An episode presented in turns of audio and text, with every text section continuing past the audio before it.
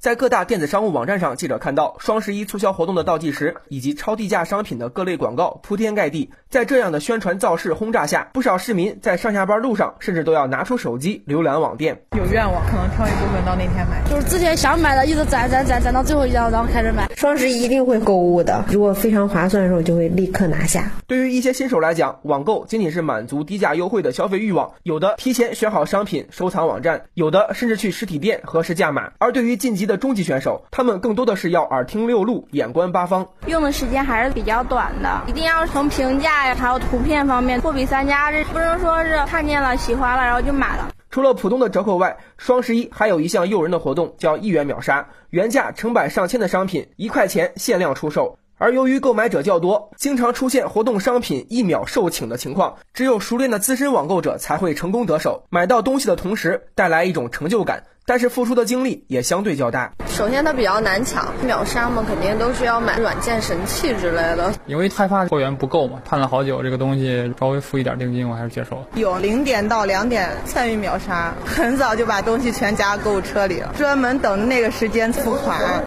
采访中，记者发现，消费者对家电、食品、衣物等商品的关注度较高。双十一期间，预计花费从一百元到一万元不等。